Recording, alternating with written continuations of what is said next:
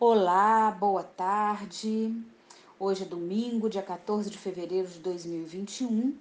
Eu sou a Raquel Guida e nós estamos começando agora mais um programa A Voz do Consolador. O tema de hoje foi sugerido em uma enquete que nós fizemos no Instagram e é Carnaval e Espiritismo. Antes de começarmos o programa, vamos pedir a Deus, a Jesus, nosso único modelo e guia, e a espiritualidade amiga que nos inspire, nos envolva, para que nós possamos chegar ao maior número de corações possível, possível, né? Porque continuamos a fazer o programa de casa, não temos convidado, estamos em plena pandemia, ela não acabou só porque a gente já não aguenta mais, como dizem, né? Mas é natural que as pessoas queiram saber a visão espírita sobre o carnaval. Foram vários questionamentos sobre esse aspecto e o que o espiritismo diz sobre o assunto. Esse ano, especificamente, nós temos um carnaval diferente, né? Em função da pandemia do coronavírus, as festas oficiais foram canceladas. Hoje, como eu já disse, são 14 de fevereiro, Portanto, estamos há 25 dias com a média móvel de mortes ou desencarnes acima de mil, em função do coronavírus. Então, de acordo com especialistas, esse é o resultado das, das aglomerações de Natal e de Réveillon. Então, vamos pensar. Queria começar o programa sugerindo que nós pensemos o quanto nós estamos dispostos a fazer para evitar que esse aumento continue, mesmo em épocas de aglomeração como o carnaval. Infelizmente, tivemos notícias de empresários que promovem festas pagas, festas e blocos clandestinos pelas ruas. Os participantes que também estão ali no meio da, de todo o alvoroço. E sobre isso nós vamos falar, nós vamos fazer uma, uma reflexão. E antes de começar, é, eu já diria que existem opiniões materialistas de apoio, espiritualistas, eu digo de todas as denominações religiosas, de condenação. Essas opiniões reforçam a dicotomia né, entre o mal e o bem, entre a sombra e a luz, o errado e o certo, o material e o espiritual. Isso é uma visão maniqueísta, originária da Pérsia, ou seja, é uma visão de mundo que o divide em poderes opostos e incompatíveis, o bem e o mal. E nós temos que ver que não é assim, que cada um é uma individualidade, que cada pessoa tem a sua forma de agir, é garantido a individualidade o livre-arbítrio a cada um. Deus nos dá essa garantia. E isso, essa dicotomia, não se aplica ao mundo moderno e muito menos ao Espiritismo, que é a doutrina do esclarecimento. Vale lembrar que Joana de Ângeles diz, através das inúmeras psicografias de Divaldo, um dos livros dela, que nós somos influenciáveis pelo meio, pela sociedade, mas nós devolvemos também para a sociedade e formamos essa sociedade com as nossas ações, os nossos pensamentos. Então é muito importante que façamos a nossa reforma íntima, que nos modifiquemos, porque assim a sociedade se modifica, quer dizer, um ciclo de retroalimentação. Então, claro, falar sobre o carnaval é necessário, porque nós vivemos a festividade anualmente, com data marcada. Ela é a mais comemorada no Brasil, e outras tantas, além dessa data marcada, se prolongam no decorrer do ano, fora de época, em várias regiões do país e do planeta. Então, deixar claro que o Espiritismo não condena o carnaval, mas também não estimula suas festividades. Sabemos que nesse período são cometidos excessos de todos os graus abusos e desregramentos no âmbito do sexo, das drogas, da violência, exageros que extravasam o desequilíbrio, possibilitam a atuação de espíritos inferiores que vão se locupletarem com a alimentação de fluidos densos, formadores de uma ambiência espiritual de baixo teor vibratório, enfim. Para que nós possamos entender melhor o tema, é necessário nós percebermos o seu real significado, o real significado do carnaval. E para isso é necessário saber a sua origem. Mas antes de falar da sua origem, é preciso falar de atavismo. O que, que é isso? Atavismo é uma característica, de acordo com a biologia, que aparece depois de várias gerações de ausência. Por extensão, na psicologia da alma, é algo em que nós nos apegamos há muitos séculos e que vem aparecendo em nossas encarnações, às vezes são bloqueadas em uma e aparecem em outras. Existe um livro que chama-se Babile, escrito pelo espírito Palminha, através da psicografia do médium Jairo Avelar. O livro tem a introdução do espírito Otto Franz Schor.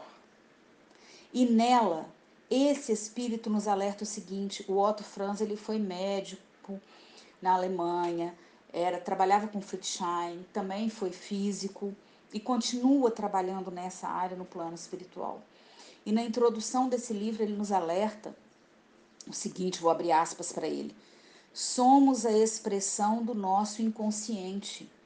E este, o nosso inconsciente, a bem da verdade, é muito mais consciente do que se pensa ou do que se possa crer. Uma vez que os vazamentos seguidos do substrato de materiais do já vivido produzem impressões claras e bem definidas no psiquismo. Na maioria das vezes, esse substrato dita as nossas mínimas ações perante a vida. O que é o substrato que ele, de que ele fala? É o que serve de base ao ser, é o que forma os nossos atributos.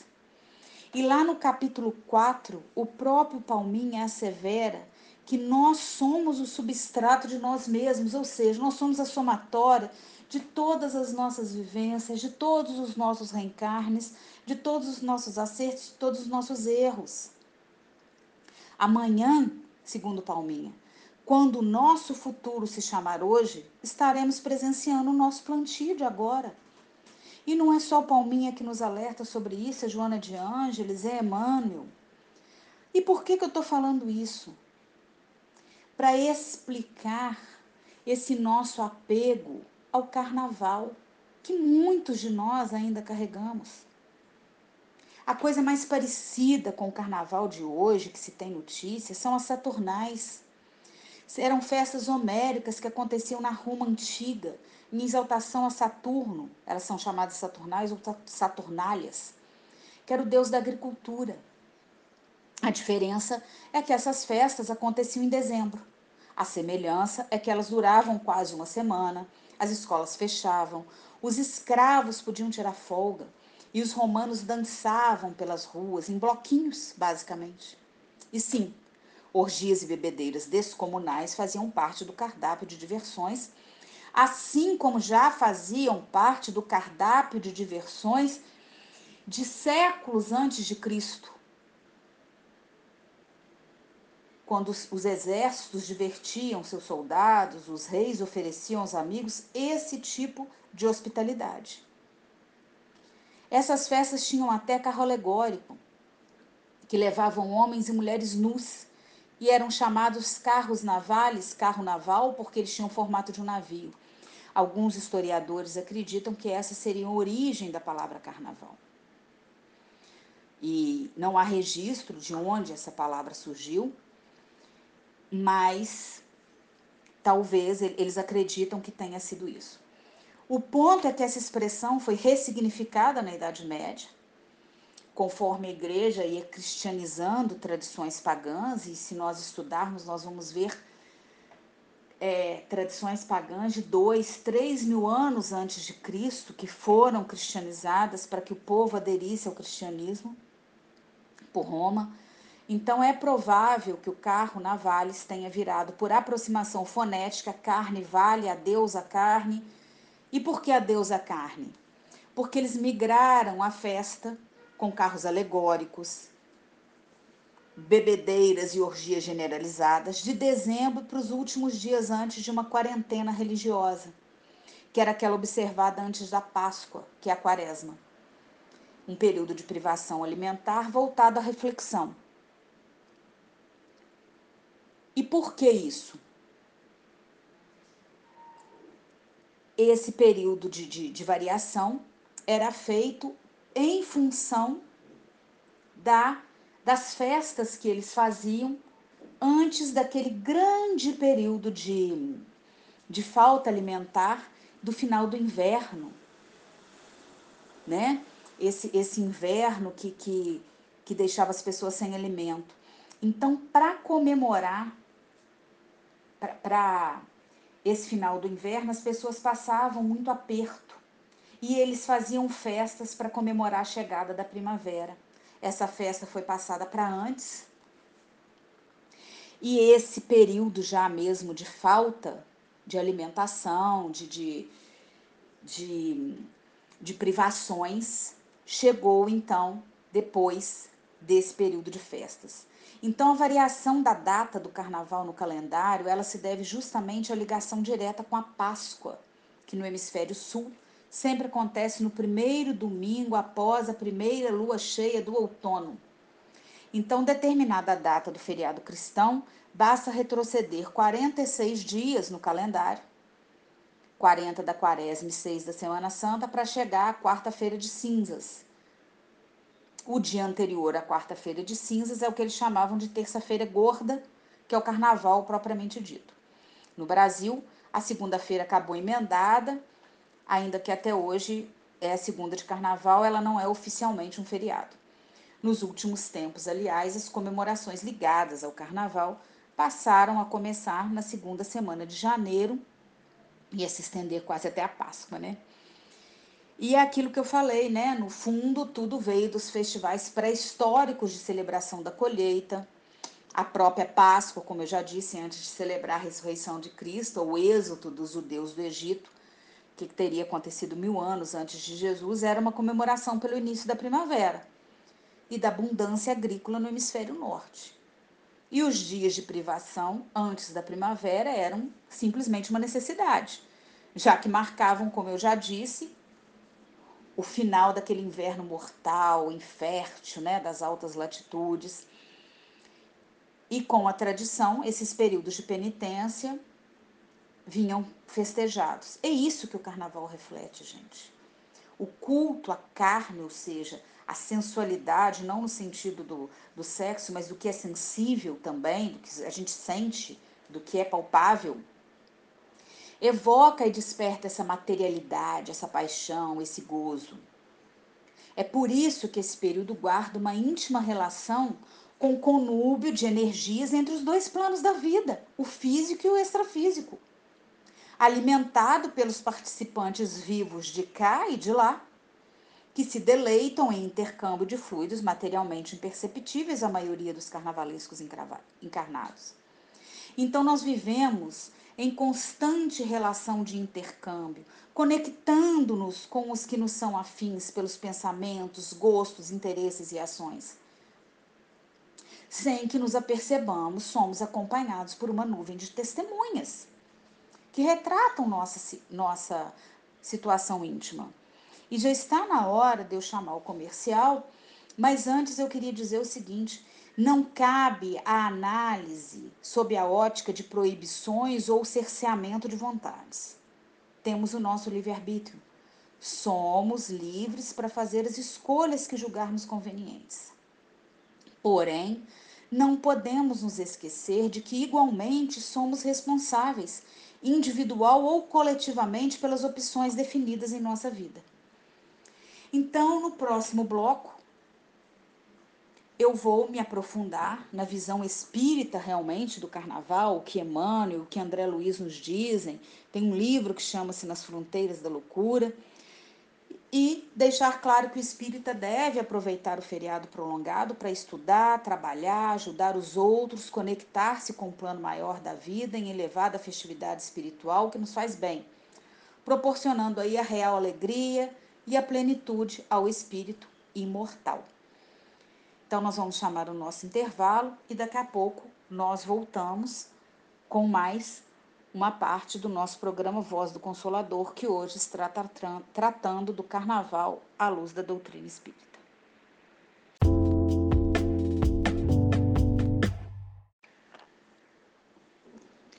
Estamos de volta com o segundo bloco do nosso programa Voz do Consolador. Eu sou a Raquel Guida e o tema de hoje é Carnaval e Espiritismo.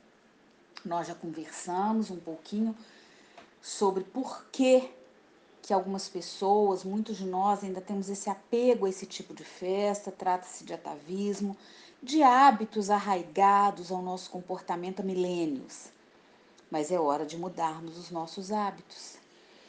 Nesse segundo bloco, eu queria conversar com vocês sobre uma psicografia de Chico Xavier que foi passada por Emmanuel, mentor do Chico, que já nos deixou tantos livros e tantos ensinamentos. E ele fala do carnaval. Trata, o, Emmanuel, ele é, é um espírito que sempre teve os dizeres dele muito calcados no sim, sim, não, não. Ele não tem meias palavras, ele é um espírito que fala de uma forma muito direta e nos toca muito o coração e principalmente a consciência, a inteligência. E eu gostei muito dessa psicografia que ele deixou a Chico. Ela foi publicada na Revista Internacional de Espiritismo em janeiro de 2001, mas ela data de julho de 1939. E ela já foi, ela foi republicada, na verdade, né? E ela já foi publicada várias vezes. Então ele diz o seguinte: nenhum espírito equilibrado, em face do bom senso que deve presidir a existência das criaturas, pode fazer a apologia da loucura generalizada que adormece as consciências nas festas carnavalescas. É lamentável que na época atual quando os conhecimentos novos felicitam a mentalidade humana, fornecendo-lhe a chave maravilhosa dos seus elevados destinos, descerrando-lhe as belezas e os objetivos sagrados da vida, se verifiquem excessos dessa natureza entre as sociedades que se pavoneiam com o título de civilização. Eu quero deixar claro aqui que não fazemos nenhum julgamento de valor, não achamos que o carnaval ou que essa pandemia, como alguns, eu já vi várias publicações na internet, dizem é um castigo de Deus, que aí mostram determinadas fotos de carnavais passados e dizendo, olha como que Deus é superior a isso. Não. Nós não temos um Deus punitivo, um Deus rancoroso, um Deus que mandaria uma pandemia para castigar os homens, não é nada disso. Nós somos o fruto de nós mesmos, a sociedade é um fruto de nós mesmos. E se abrimos vibrações, conexões mentais, enquanto sociedade, enquanto planeta, para que fôssemos abalados por uma pandemia, que colhamos então o fruto daquilo que nós plantamos enquanto sociedade. Deus está no leme, Jesus está no leme do planeta, Deus é soberanamente justo e bom. Deus não manda pragas, Deus não manda punições. Deus não castiga os filhos amados. Se um pai e uma mãe não têm coragem de castigar um filho de forma cruel, por que Deus, que é soberanamente justo e bom, faria? Não, não podemos comparar Deus a nós. Isso é fruto do orgulho e da vaidade, esse Deus humano, esse Deus vingativo, é fruto do nosso orgulho e da nossa vaidade, que queremos sim que ele seja como nós. Mas o Emmanuel disse que é lamentável que na época atual quando os conhecimentos novos felicitam a mentalidade humana, fornecendo-lhes a chave dos elevados destinos, que nós ainda façamos excessos dessa natureza e ainda queremos ter o título de civilização, queiramos ter o título de civilização. E ele vai além. Ele diz: enquanto os trabalhos e as dores abençoadas, geralmente incompreendidos pelos homens, lhes burilam o caráter e os sentimentos, prodigalizando-lhes os benefícios inapreciáveis do progresso espiritual, a licenciosidade desses dias prejudiciais opera nas almas indecisas e necessitadas do amparo moral dos outros espíritos mais esclarecidos, a revivescência de animalidades que só os longos aprendizados fazem desaparecer. Nós aprendemos com a psicologia espírita que temos em nós ainda adormecidos na alma, licenciosidades, é, animalidades que nós trazemos. E que o simples fato de participar, aí eu já não estou dizendo nem só de festas carnavalescas, mas de algumas outras que acontecem sempre durante o ano, nos despertam isso e nós ainda somos tão carentes de amparo, de esclarecimento, e às vezes um minuto coloca tudo a perder. Eu me lembro de uma, aliás, eu nunca esqueci, isso me vem sempre à memória, de uma reunião mediúnica, onde nós, na verdade, era um culto André Luiz, onde nós conversávamos com o nosso mentor, nós, o grupo, a equipe, Zé Grosso, e ele dizia: Olha, às vezes nós pavimentamos uma estrada tão bonita e levamos séculos para pavimentar. E em um minuto colocamos tudo a perder como se fôssemos uma britadeira e quebramos tudo e vamos ter que pavimentar, pavimentar tudo novamente. Nunca mais eu esqueci esse ensinamento do Zé Grosso. Então, Emmanuel vem nos lembrar, retomando aqui o texto do Emmanuel há nesses momentos de indisciplina sentimental o largo acesso das forças das trevas nos corações. E às vezes toda uma existência não basta para realizar os reparos precisos de uma hora de insânia e de esquecimento do dever. Olha a nossa responsabilidade. Ah, é só hoje, é só agora, é só um minutinho, é só um instantinho. Então há nesses momentos de indisciplina o largo acesso às forças das trevas nos corações. O que, que é isso, gente?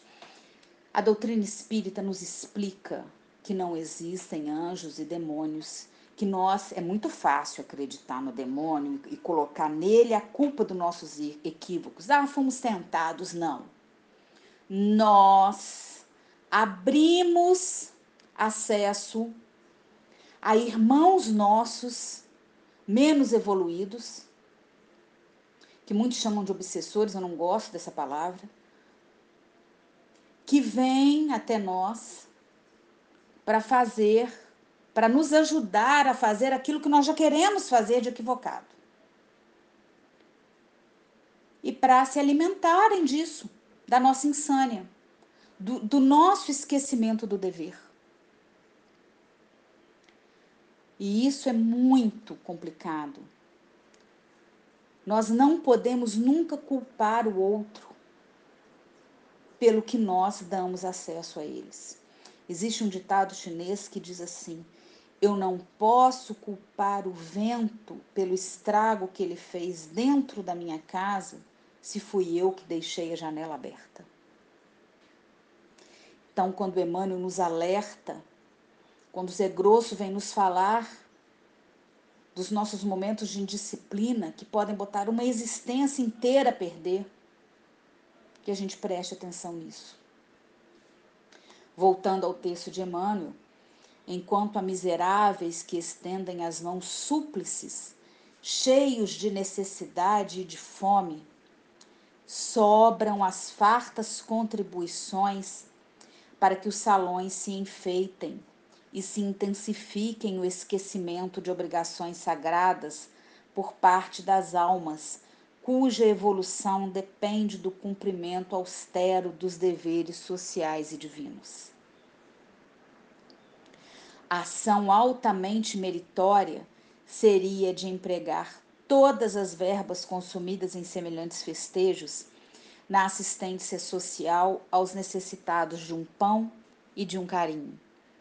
Aí vocês vão dizer, ora, mas existem agremiações carnavalescas que fazem muito pela sociedade, que auxiliam, que dão emprego, que tiram jovens das ruas, das drogas, que criam escolas às vezes que quando fazem uma aula de música, né, as baterias que dizem que aqueles jovens têm que tirar nota boa para participar, que o empolgam. Tudo, de tudo, Deus, a espiritualidade amiga, tira o lado bom. Fazem apresentações artísticas fantásticas, trazem à baila temas que precisam ser discutidos relembram momentos históricos que foram esquecidos. Isso é meritório. Porque de tudo tem um lado bom. O problema é que, junto com isso, vem o esquecimento de obrigações sagradas. Vem o consumo excessivo de drogas, de bebidas, vem as, a, as, as, o estímulo à sensualidade, à sexolatria. Existem outras formas de empregar essas verbas na assistência social. Música é saudável, é salutar, mas depende da música, depende da letra. A arte é saudável, é salutar, mas depende. Mas é lógico que Deus, é lógico que a espiritualidade amiga tira a parte boa, tira o lado bom disso. E para terminar, não vai dar tempo de eu terminar a mensagem toda. É, eu vou voltar com ela no próximo bloco, porque a mensagem é um pouco longa. Ele diz o seguinte, Emmanuel diz o seguinte: ao lado dos mascarados da pseudo-alegria, Passam os leprosos, os cegos, as crianças abandonadas, as mães aflitas e sofredoras.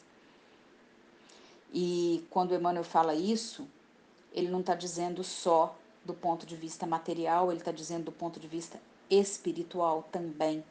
Isso fica muito claro no livro que nós vamos conversar sobre ele também, Nas Fronteiras da Loucura. Mas é daqui a pouco, no próximo bloco, fiquem aí, que nós vamos conversar um pouquinho mais sobre Carnaval na visão espírita. Eu volto daqui a pouco.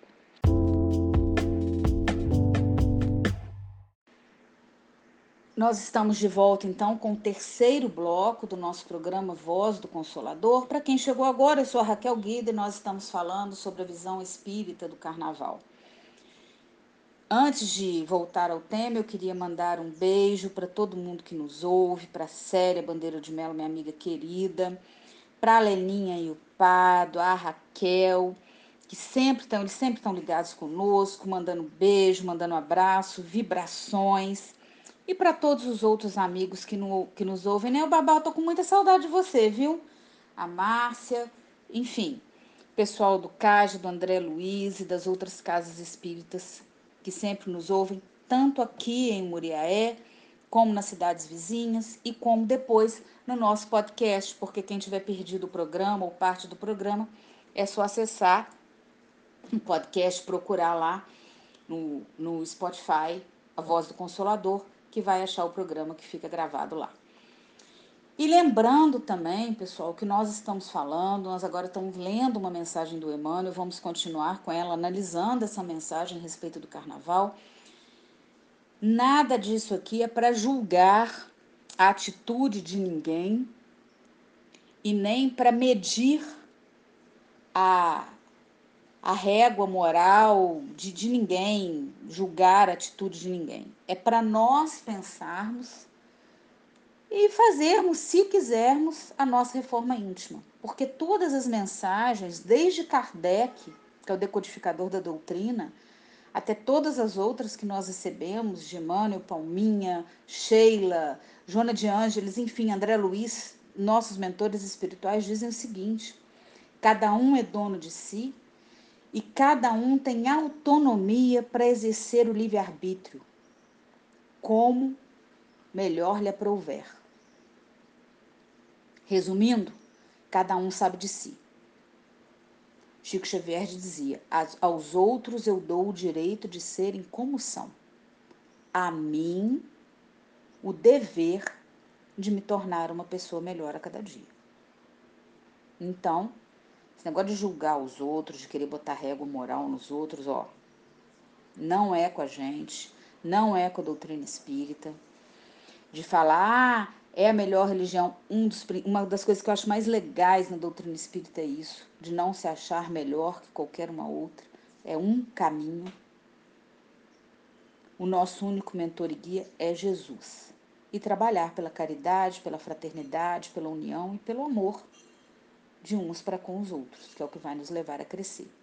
Então, não cabe julgamento, cabe esclarecimento, tá?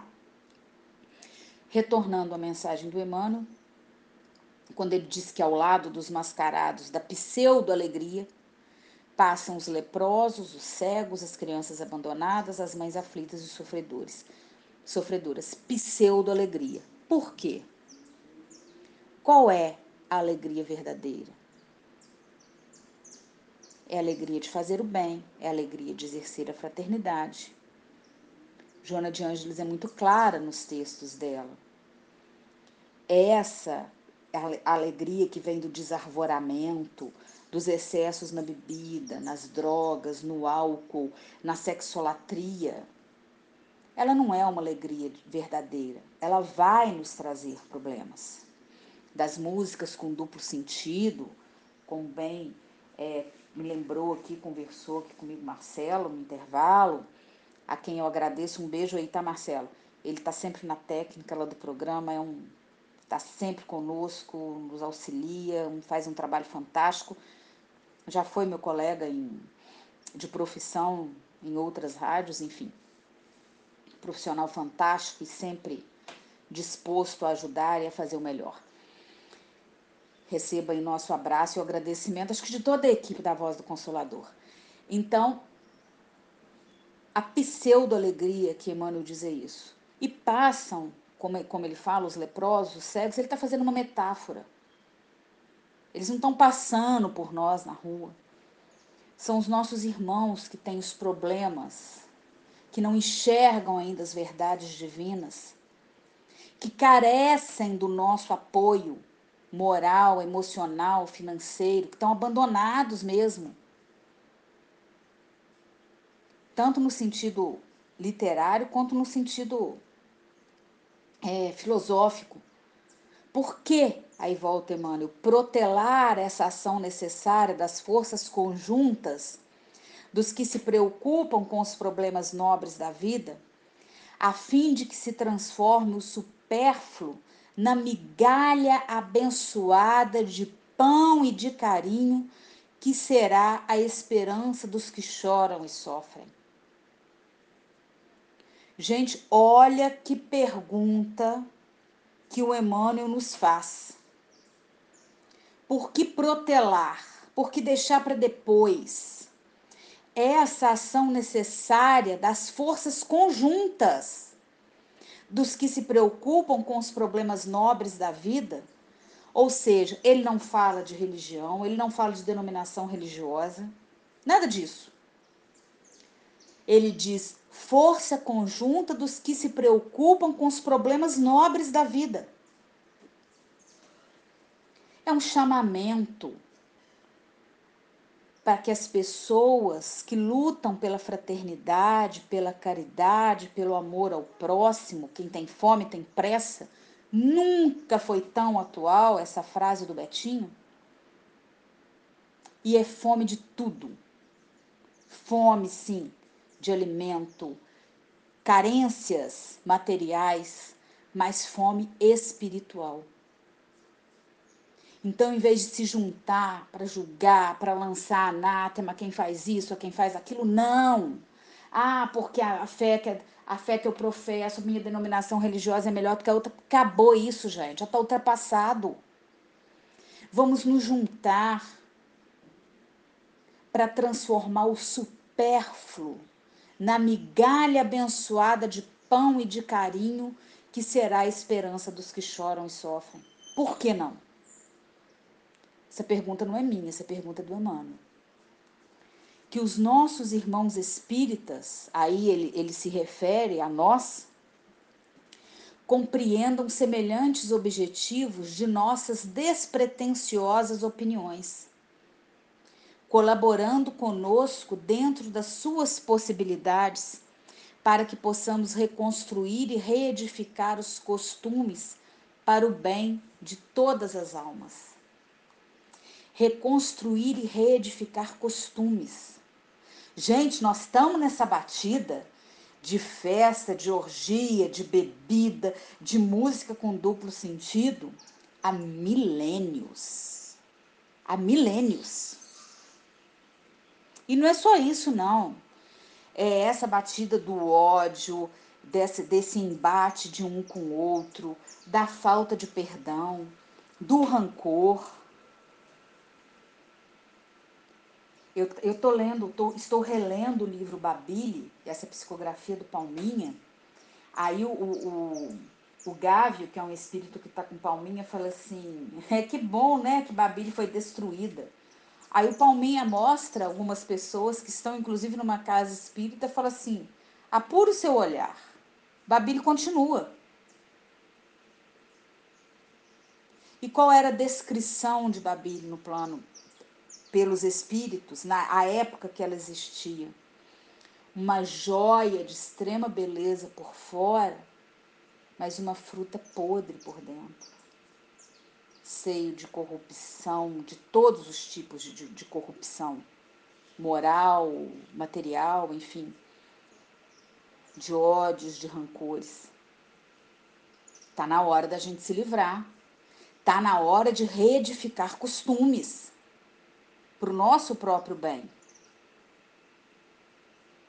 E quando Emmanuel fala isso, é porque ele já passou por isso. Ele precisou se reedificar. Paulo de Tarso, tantos outros.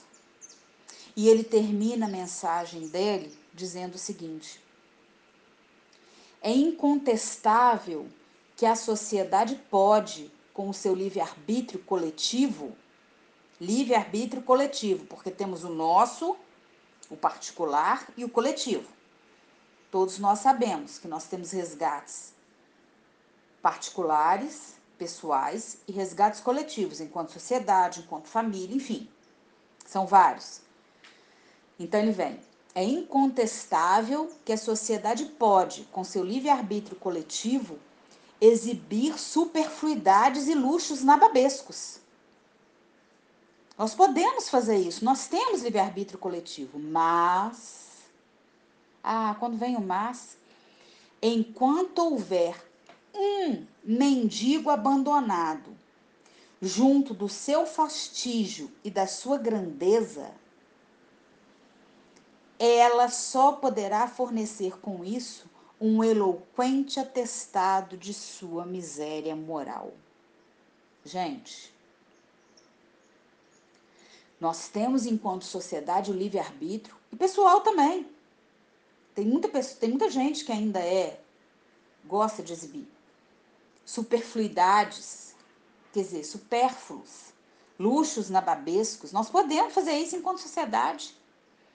Só que, de acordo com o olhar espiritual mais elevado, enquanto houver um mendigo abandonado ao lado desse fastígio e dessa grandeza, pseudo-grandeza mostrada, a única coisa que nós fazemos é exibir um atestado eloquente da nossa miséria moral. Então, que a gente repense. Que a gente pare para pensar onde nós queremos chegar. Porque a nossa grande questão agora é essa. A nossa grande questão é procurar saber como nós somos, quem nós somos. Entender isso enquanto pessoa enquanto sociedade. Nós estamos num momento de transição planetária. E essa parada que nós estamos, estamos dando através da, do sagrado auxílio de Deus que veio nos trazer ao invés de guerras, impedir uma guerra, mas nós ainda nos colocamos em meio a uma pandemia, é essa. Quem nós somos? Como nós somos? Para que nós somos? Por que, que nós somos assim? Segundo o, o espírito do, do Otto Franz, ele diz o seguinte: quando nós descobrirmos isso, nós vamos conseguir descortinar o grande véu do amanhã. E agora nós vamos para mais um intervalo comercial e eu volto com o último bloco do nosso programa conversando um pouquinho sobre o livro Das Fronteiras da Loucura, que é uma psicografia do Chico Xavier, é, escrito pelo espírito André Luiz. Eu volto já, fiquem aí.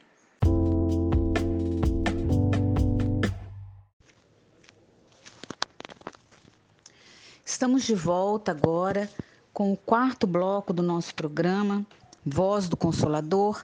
Para quem chegou agora, eu sou a Raquel Guida e nós estamos falando sobre Carnaval e Espiritismo. Bom, nós não podíamos terminar esse programa, falar sobre esse tema, sem citar o livro Nas Fronteiras da Loucura. É um livro escrito por Manuel Filomeno de Miranda através da psicografia do médium Divaldo Franco. Ele narra as atividades de socorro a encarnados e desencarnados desenvolvidas por uma grande equipe espiritual sob o comando do Dr. Bezerra de Menezes, nos dias do Carnaval, em 1982, no Rio de Janeiro. Manuel Filomeno de Miranda começa dizendo, ele tem uma frase nesse livro, logo na introdução, que é muito marcante e resume muita coisa. Ele diz o seguinte, abre aspas: é muito diáfana a linha divisória entre a sanidade e o desequilíbrio mental. Fecha aspas. Então, se nós formos parar para pensar essa linha tênue, essa linha tão, tão pequena entre a sanidade e o desequilíbrio, ela, nós nos deixamos levar muitas vezes pelo desequilíbrio. E aí nós abrimos espaço, nós abrimos sintonia para que irmãos nossos menos esclarecidos venham estar conosco, para tirar de nós essas nossas energias mal direcionadas. E na introdução do livro, o Manuel Filomeno de Miranda explica que eles vão examinar técnicas obsessivas de entidades que ele classifica como perversas, que são aqueles irmãos nossos que ainda se comprazem no mal, que estimulam sentimentos e paixões inferiores em outros tantos irmãos encarnados. Então, são os desencarnados que ainda se comprazem no mal e que estimulam esses sentimentos nos encarnados, que já os temos, né? Nós já temos esses sentimentos. Com ajuda, então, e ele também vai analisar terapias desobsessivas, ministradas por mentores espirituais e, segundo ele, abnegados prepostos de Jesus nessa batalha da luz contra a treva. Ele classifica de batalha. E nós vamos ver é, que inúmeras criaturas, inúmeros irmãos nossos se encontravam ali no que ele chama, né, o título do livro, Nas Fronteiras da Loucura. mas foram amparadas e reconduzidas ao equilíbrio, enquanto outros tantos irmãos e irmãs nossas se vitimaram. Então esse livro, ele nos oferece lições preciosas que devem ser incorporadas ao cotidiano de cada um de nós, não apenas nessa época de carnaval, mas em outras tantas festas. Sobretudo, se nós destacarmos o esforço, a dedicação dos mensageiros do bem, da paz, da fraternidade, da caridade, nessa faina, né, nesse trabalho infatigável de ajudar. Eles ensinam pelo exemplo, pela fé. Eles nos dão lições de vida, de caridade plena. E nós muitas vezes não aceitamos esses ensinamentos, não abrimos sintonia. Antes de falar um pouco é, as impressões de Manuel Filomeno de Miranda, é, resumir um pouco do que o livro traz e como nós vamos falar sobre o André Luiz emite uma opinião sobre o carnaval quando ele é perguntado, e ele emite essa opinião através da psicografia de Chico Xavier. Ele diz o seguinte: o espírita deve afastar-se de festas lamentáveis, ele não está falando de carnaval, de festas lamentáveis, como as que assinalam a passagem do carnaval. Porque existem festas lamentáveis que não acontecem no período do carnaval. São tantas outras, né?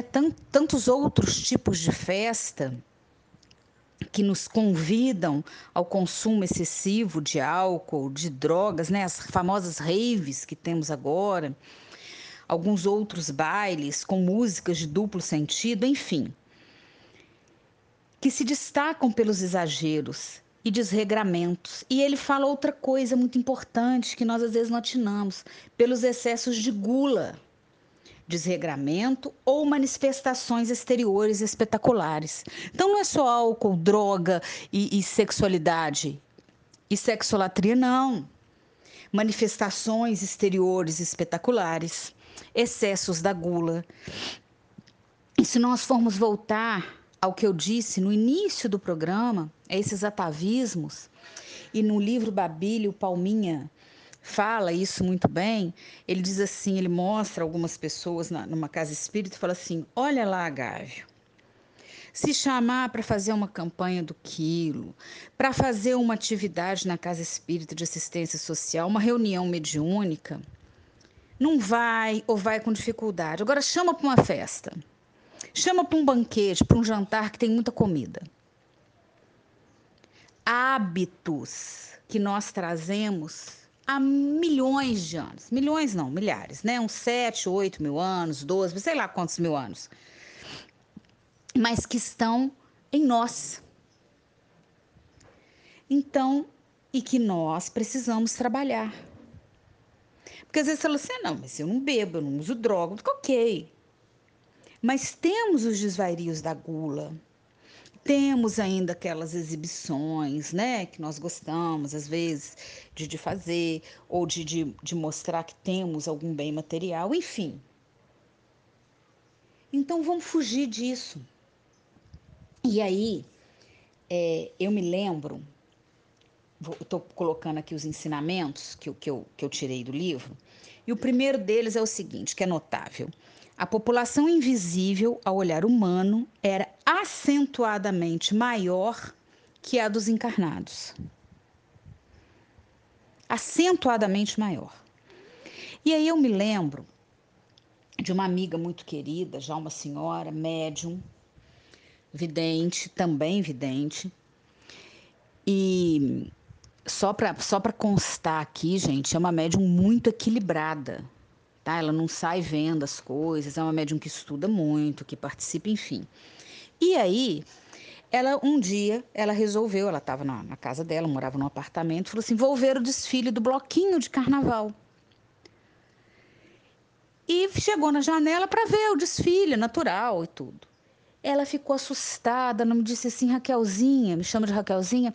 Eu fiquei assustada com a quantidade, essa a minha mediunidade se abriu, de alguma forma eu precisava ver aquilo, com a quantidade de espíritos ali desencarnados em volta daquelas pessoas que estavam no bloco. E eles ficavam em cima, era quatro, cinco, seis em volta de um ou outro, para conseguir uma, uma libação de uma bebida, de um cigarro, era uma coisa assustadora.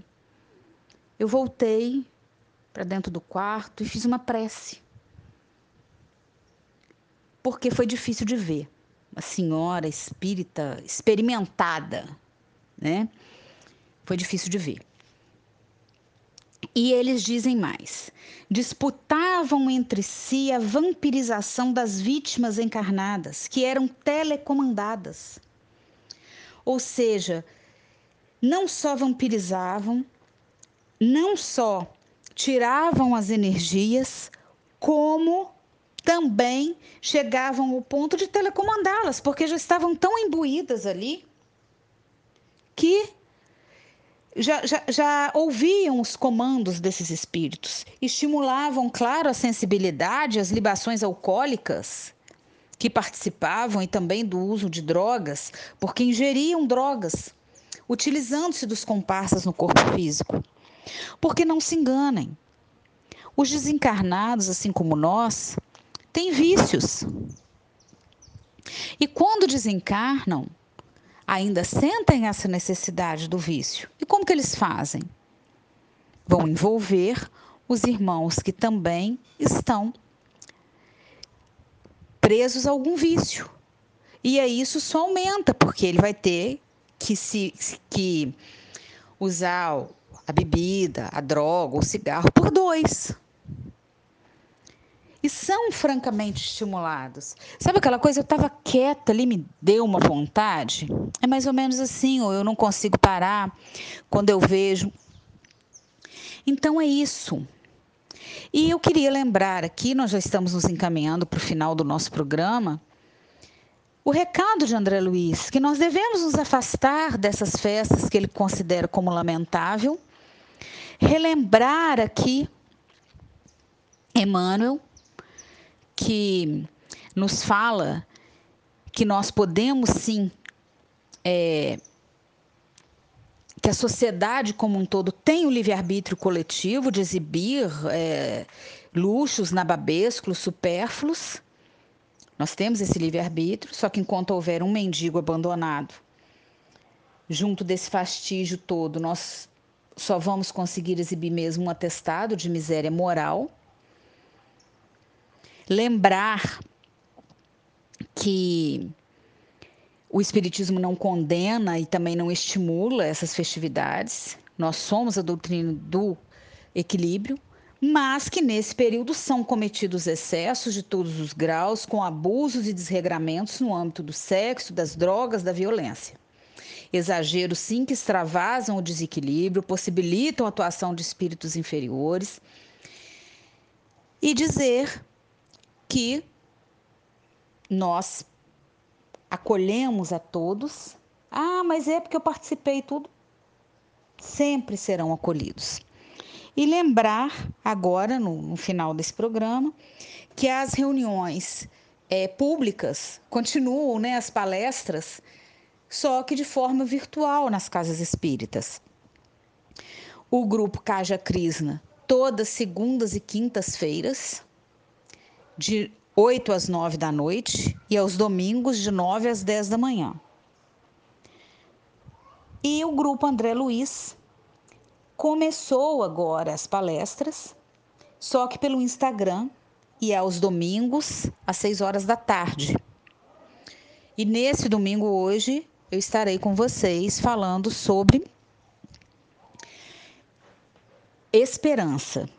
E agora eu queria deixar para vocês o meu abraço, lembrando que todos nós temos o livre-arbítrio, que todos nós podemos fazer o nosso futuro, mudando o nosso hoje, segundo orientações do próprio Chico Xavier, de acordo que o nosso futuro será de acordo com o nosso plantio.